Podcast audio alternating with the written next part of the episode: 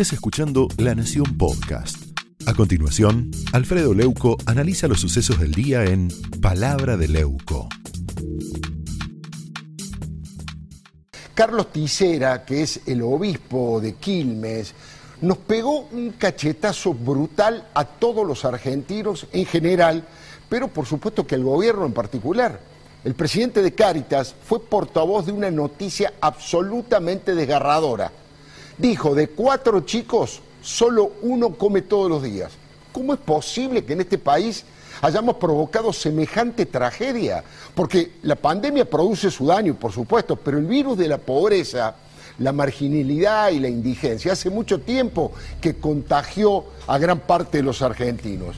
La iglesia, a través de Monseñor Tisera, no anduvo con vueltas. ¿eh? La Argentina se encuentra ante una crisis sanitaria, social y económica sin precedentes. Escuchen, en que las familias enteras sufren literalmente y están muriendo sin asistencia. Es una radiografía dramática de lo que destruyeron todos los gobiernos. Ahora, los que más tiempo gobernaron, más responsabilidades tienen, es obvio porque desde el retorno de la democracia en 1983, el peronismo en todas sus variantes ideológicas gobernó durante 26 de los 38 años. Y en lugares como La Matanza siempre hubo intendente de ese partido político. Desde que asumió Néstor Kirchner en el 2003, tuvimos casi 14 años de gobierno kirchneristas primero Néstor, dos veces Cristina y ahora Alberto como gerente de Cristina. Y en el medio hubo cuatro años de Macri. Ahora insisto, todos tienen una cuota de responsabilidad en este horror. Pero esa culpa también es proporcional al tiempo que estuvieron en la conducción del Estado.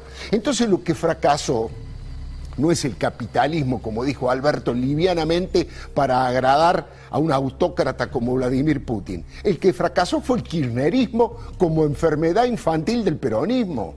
El informe de Cáritas puntualiza que el 75% de los chicos son pobres en el conurbano bonaerense. Los datos fueron aportados por el Observatorio de la Deuda Social de la Universidad Católica y además por su director, Agustín Salvia. Por supuesto, que además de la pobreza material y concreta, aumentaron en forma aterradora los problemas psicológicos y afectivos. Eso ha generado un impacto emocional doblemente demoledor con los chicos y con sus familias. Monseñor Tisera lo resumió con esta frase, la gente no da más. Ahora es una alerta rojo encendido en el tablero del gobierno de los Fernández, en general, y en el de Axel Kisilov en particular.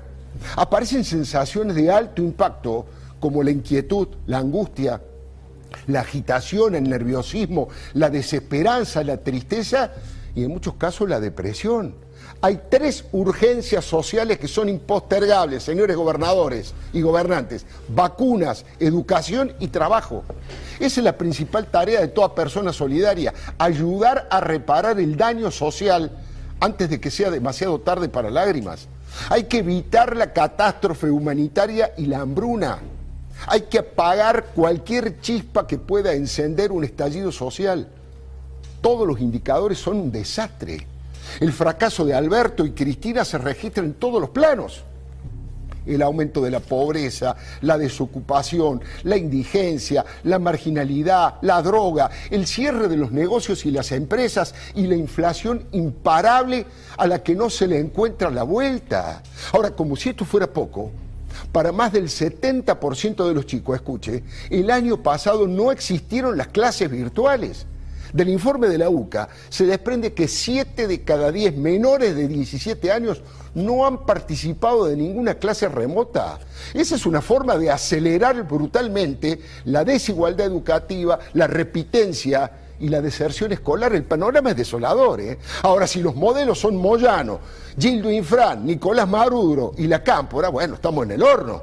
Como dijo Salvia, los planes sociales cumplen con algo de alivio, pero no son inclusivos.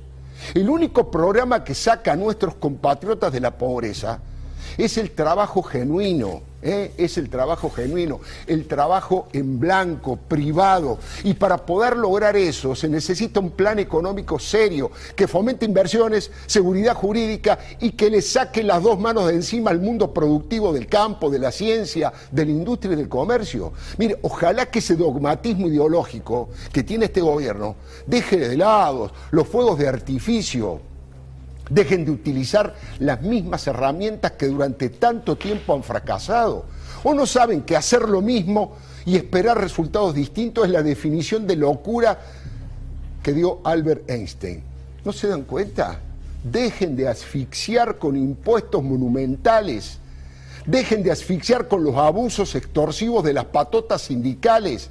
Abran la cabeza abran las fronteras al mundo, terminen con esa maquinaria burocrática que impide todo crecimiento. Ahora, ¿qué hicimos los argentinos para merecer esto? ¿Cómo es posible que con la fábrica de alimentos extraordinaria que es y que puede ser este país, tengamos una herida tan profunda? Chicos con hambre. Es un drama que debe analizarse con la mayor seriedad y sin la repudiable intencionalidad de lavarse las manos y de culpar a otro, como hacen los Fernández. Esa hecatombe social, esta que de la que estamos hablando, no cayó del cielo como una tormenta, ¿eh? Fue una construcción de determinada dirigencia política argentina y una destrucción de los mismos, los mínimos lazos solidarios. O la arquitecta egipcia también se creyó esa mentira colosal que dijo Aníbal Fernández sobre que en Alemania había más pobres que en la Argentina. ¿O no se acuerda? ¿No se acuerda de aquella humillación, de esa mojada de oreja a los más pobres de los pobres? Cristina fue la que ordenó a Axel que no se informaran las cifras de la pobreza para no estigmatizar a los que sufren. Y además era la esposa del que dinamitó las estadísticas del INDEC para ocultar la inflación. Ella dijo que nuestro país tenía un índice de pobreza por debajo del 5% y una indigencia de apenas del 1,27%. ¿No me cree que dijo eso? Pueden ir a los archivos. Fue hace dos años. Busque en Google. A veces son tantas las falsedades y las desmesuras que nos olvidamos. Cristina, mintiendo descaradamente sobre la pobreza. Es una combinación de políticas muy fuertes, muy activas, que nos han permitido hoy tener un índice de pobreza por debajo del 5% y también de indigencia del 1,27, si mal no recuerdo. Y convertirnos en uno de los países más igualitarios. Mire, no hay excusas. Yo creo que es hora de dejar de hacer diagnósticos y de extirpar para siempre el hambre y la pobreza de nuestro bendito país. Y utilizo el verbo extirpar con toda intención quirúrgica, como se extirpa un cáncer social que nos carcome nuestra dignidad.